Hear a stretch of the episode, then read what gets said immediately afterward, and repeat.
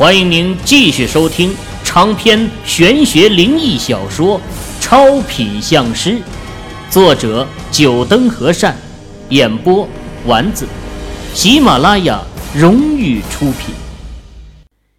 第七十四集，秦羽根据《诸葛内经》中记载的相术篇，去观察这男子的面相。从男子的面相上来看呢。犯的是心疾。中医讲究望闻问切，说的是一个人如果生病，其脸上总是会有些征兆的，如邪火堆积、眉宇暗青。很多经验丰富的老中医从面相上就能够判断出此人是否健康。而相术其实也是继承了一部分的医学知识，就像我们经常讲的一句话。印堂发黑，命不久矣啊！其实这句话呀，最早是出自于中医典故中。印堂位于前额部两眉头间连线与前正中线的交点，是人体几条重大经络的汇集之处。所以，一旦印堂发黑，意味着人体的几条重大经络出了问题，自然也就命不久矣了。秦羽脑海中的《诸葛内经相术篇》中啊，就有一节是关于面相与身体健康的对照口诀。在古代，很多相师其实也算是一位中医师傅，他们游走各地，其实也担任了游方郎中的角色。只是随着历史的前进，尤其是经过几次动荡，很多相师门派的传承都已经不全了。再加上这其实也不能算是相术，只能说是辅助相术的中医知识，就更加容易消失。哼，现在还有什么好说的？这次的比试明显就是有阴谋，我要求取消秦羽的魁首资格。樊木嚣张的声音将秦羽从思考中拉了回来。哎。秦远那家伙不会是真作弊了吧？难道昨天林会长找他去？莫永兴看见场上众人的表情，轻声说了一句：“我相信我表弟不会作弊的，肯定是这些人自己不行，就认为我表弟也不行。”张华愤愤的看着会议桌边的风水师们，说道：“可眼下这局面……”对秦师傅不利呀！一旁的李卫军皱眉说了一句：“没有什么不利的，既然秦羽能看出那男子得的是心脏病，自然有办法解释。我们拭目以待就是了。”莫永新葱翠的玉指拨弄了一下眉梢的发丝，神色很是平静的说道：“几人的目光都投射向秦羽。”而秦羽正好开口，冲着樊木答道：“哼，你要解释，可以。林会长，能否麻烦下你去把那位男子叫进来？”秦羽又朝林秋生说了一句，林秋生听后点点头，给身边的一位工作人员说了一句，那工作人员转身便出了会议室。想来是去叫第三位男子进来。哼，想要拖延时间罢了。樊木心里暗笑啊，在他眼中，秦羽只不过是想要拖延下时间而已。他骨子里啊就不相信一位年纪如此轻的人在风水上的造诣会比他还高。哼，不要用你的无知来判断这个世界。你不会，不代表其他人也不会。秦羽冷冷的对樊木说道，说完不给樊木反击的机会，从椅子上起身，往会议室首位上走去。而那位男子也正好跟着工作人员从门外进来。哈，这位老板怎么称呼啊？张明进来呀。看到众多人都把目光投射在他身上，不免有些紧张。刚刚工作人员找到他，已经把在会议室里面发生的事情都给他说了一遍了。对于眼前这位年轻的风水师有没有作弊，他不清楚。但不管如何，都不关他的事儿啊。他只是被挑中，成为这第三轮比试的考验对象而已。啊，秦师傅叫我张生就可以了。这广东人呢，都喜欢称呼别人为生，比如什么刘生啊、王生、李生。要是秦宇，就是被叫做秦生了。这个呀，是从香港那边流传过来的叫法，其实就是先生的简称。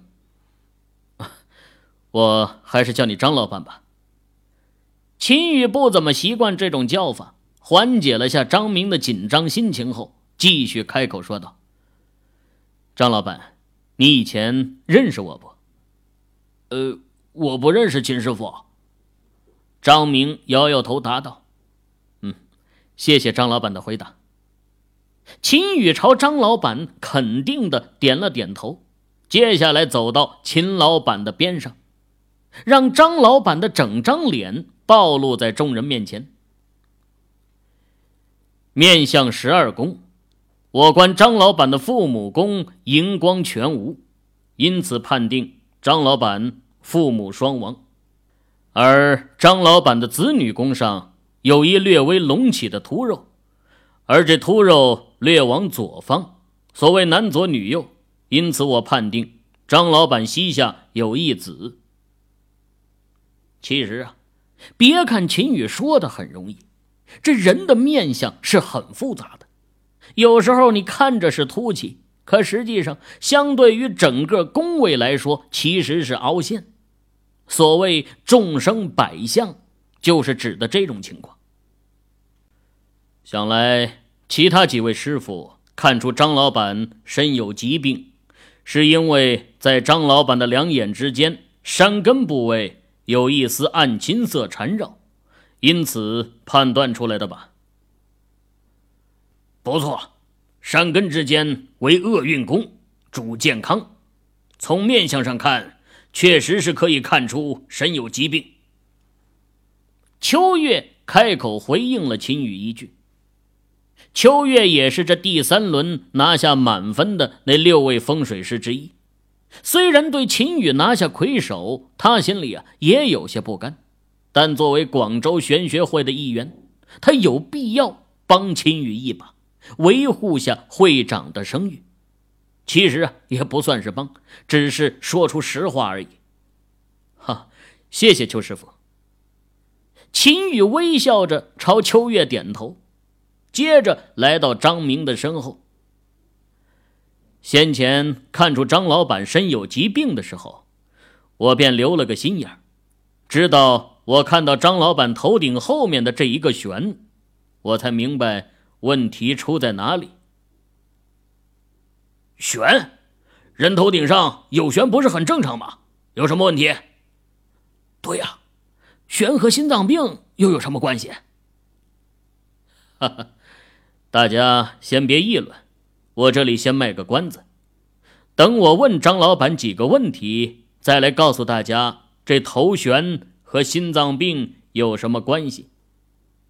秦宇做了个向下压的净身手势，转身正对着张明问道：“张老板，请问在你父亲的墓地西南方十米之内，是不是有什么建筑物？”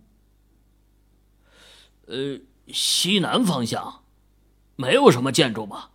我家老爷子的坟是在田地间，周围都没有什么建筑。张明想了会儿，最后肯定道：“没有建筑，不可能。你再仔细想想。”哼，故弄玄虚了吧？你以为你是谁，还能知道人家父亲的坟边有没有建筑？想要收听更多有声小说，请下载喜马拉雅手机客户端。樊木听到张明的回答，一声冷笑，不屑的说道：“哼，哪来的乌鸦这么聒噪？秦宇瞥了眼樊木，淡淡的回击：“你。”樊木本想准备发怒，不过好像又想到了什么，整个人又平静了下来，阴恻恻的说道：“哼，也就现在逞一下口舌之力了，一会儿看你还有什么话好说。”对于樊木这样的人呢，秦宇懒得理会了。反正一会儿事实会证明到底谁才是跳梁小丑。秦宇继续引导着张明，也不一定是建筑，其他的也可以。你仔细想想，墓地的西南方向十米内的。张明顺着秦宇的话思索了半晌，抬头问秦宇：“呃，秦师傅，呃，电线杆算不算呢？”算，当然算了。秦宇的眼眸闪过亮光，某些人这次是当定跳梁小丑了。墓地西南方有电线杆儿。听到这话，眼眸闪过亮光的不只是秦宇，林秋生、庞光、萧姓老者三人也是眼睛一亮。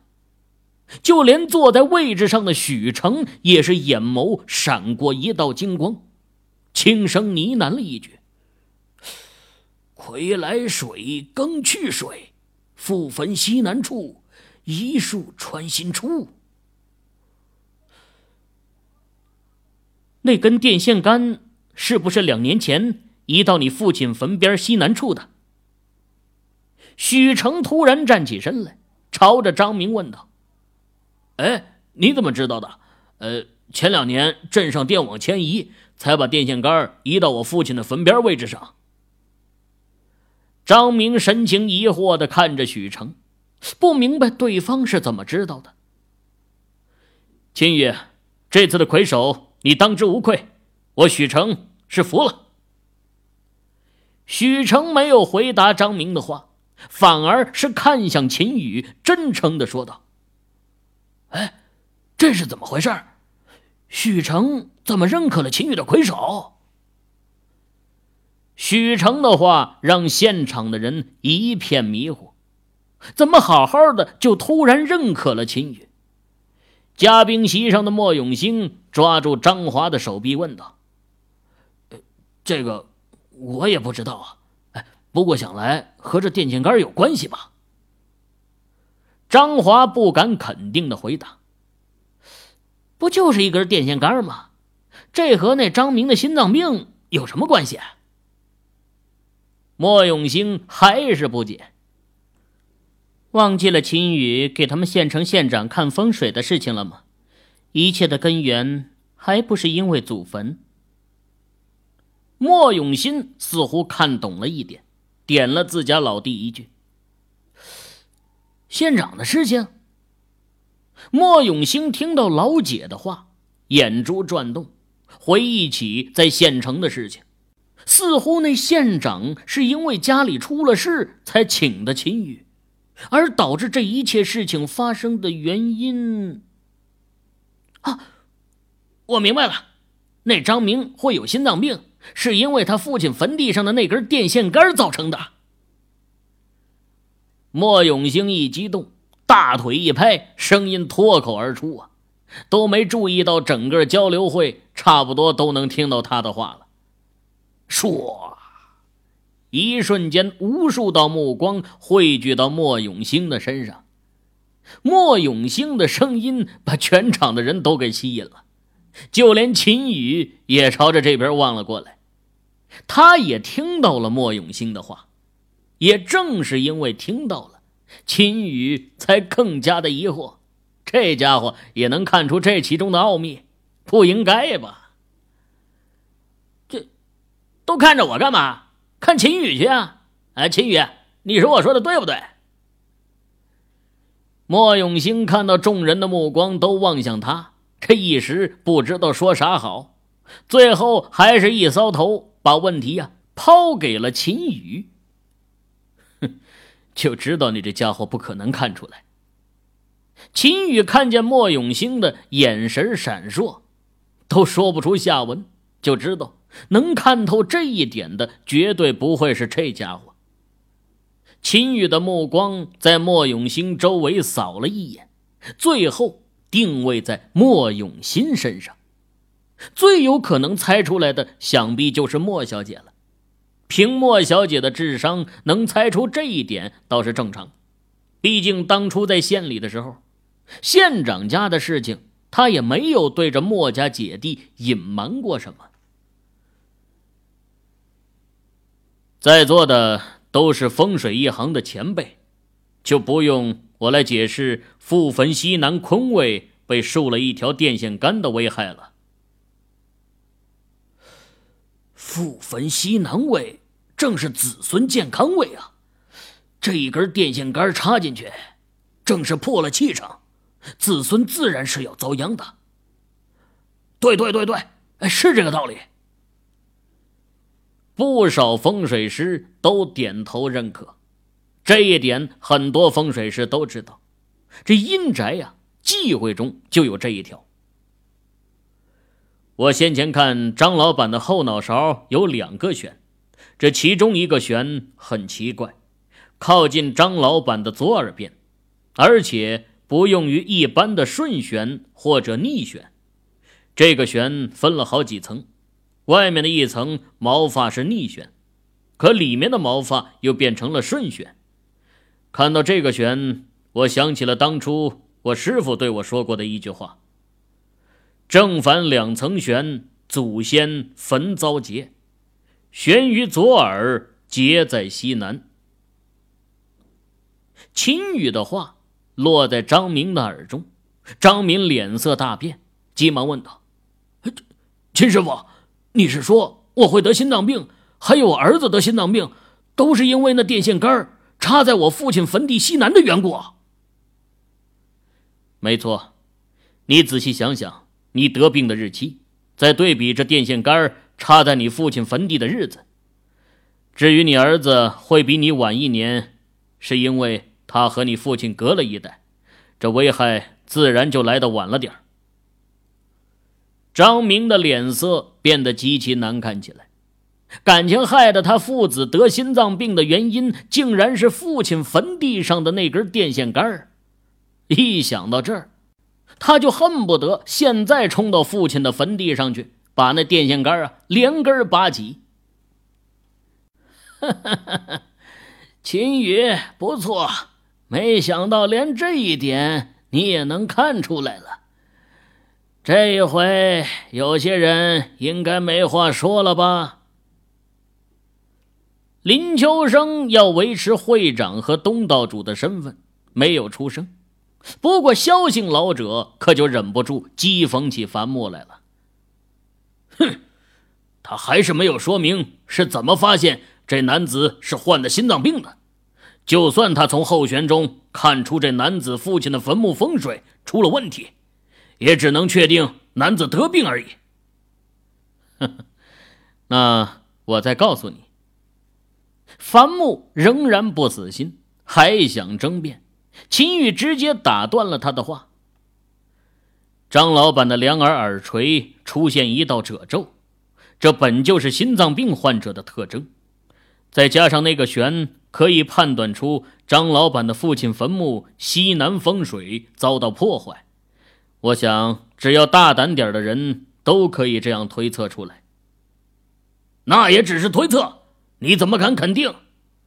呵，我什么时候肯定了？秦宇不屑的看了眼樊木。这第三轮比试本就是大家把各自看出的答案写上去，我也是把我自己觉得正确的答案写上去而已。而我现在之所以敢肯定，是因为。我看了张老板的信息资料，证明了我的判断没错。秦宇的话让樊木哑口无言。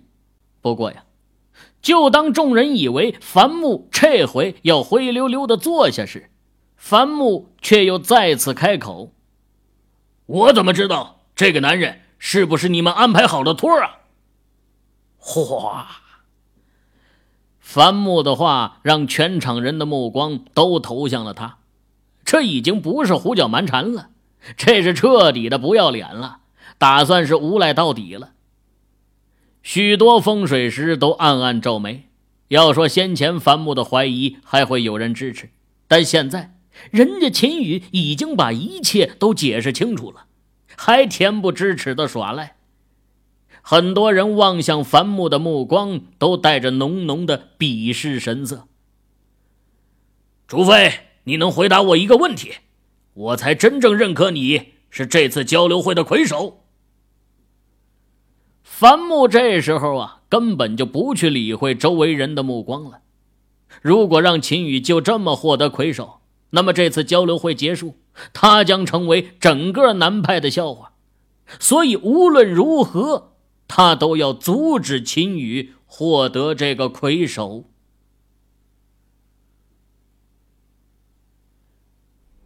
各位听友，您刚才收听到的是喜马拉雅荣誉出品的长篇玄学灵异小说《超品相师》，作者九灯和善，演播丸子。更多精彩有声书尽在喜马拉雅。